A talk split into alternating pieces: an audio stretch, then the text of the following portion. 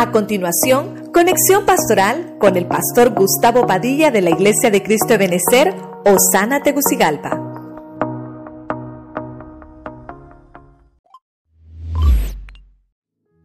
Hoy hemos visto los escritos familiares. Número uno, vimos la letra en el corazón. Que Dios dice estos, estos escritos, estos son sermones vivientes. Dice la Biblia que el corazón se convierte en el pergamino donde el Espíritu Santo escribe. Eso es lo que está hablando ahí en el punto número uno. Punto número dos, los escritos familiares son lecciones paternas cosas que te deja el Señor ahí en la escritura para que tú puedas conciliar situaciones que pasan en tu casa. Y lo que hace el Señor es advertirnos, no, no avergonzarnos. Nunca va a venir el escrito del Señor para avergonzarte. Va a venir el escrito de Dios para advertirte.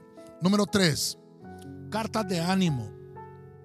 Las cartas que el Señor dejó escritas son cartas de ánimo. Son mensajes del cielo, mensajes de Dios. Y me llamó mucho la atención ese versículo porque dice en 1 Juan 2, 12 al 14 que en los jóvenes, ahí está el mensaje de Dios, son jóvenes que han sido aconsejados. Los jóvenes, ellos dentro de ellos tienen la palabra. Número 4, también es importante ver en el medio del tema que hay que plantearse preguntas. Se escriben para preguntarse. Tanto Pablo le escribía a la iglesia como la iglesia también le escribía cartas a su a su padre espiritual.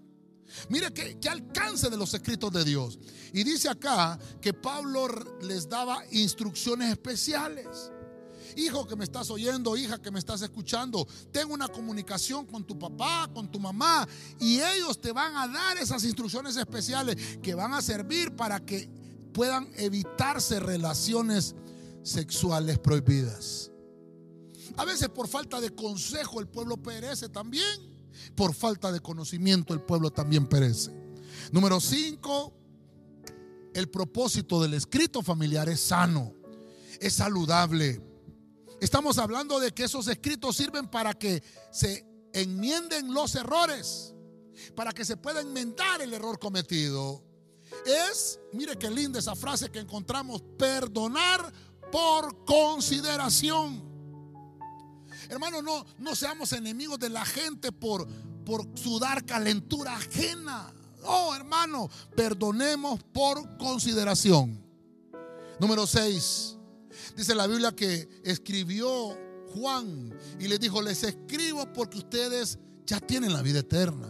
Porque ustedes ya recibieron al Hijo. Entonces los escritos de Dios los tenemos cuando recibimos vida. Y Dios te da la respuesta certera en ese momento. Tenemos la palabra profética más segura a la cual hacemos bien en estar atentos.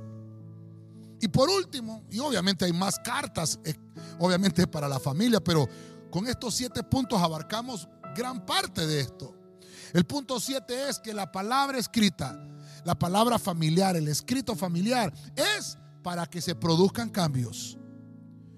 Para que usted que fue llamado al Evangelio, usted fue llamado a bendecir, que no utilicemos el escrito para dañar y para destruir. Dice la Biblia que Pablo, la autoridad que tenía, esa era autoridad que Dios le había delegado para corregir, para redarguir, para instruir en justicia. A veces la palabra suena un poco confrontativa, dura, pero es que está corrigiendo, es que está redarguyendo, pero en ningún momento la autoridad debe ser utilizada para destruir. La autoridad debe ser utilizada para que la gente crezca en santidad. Estos fueron los escritos familiares.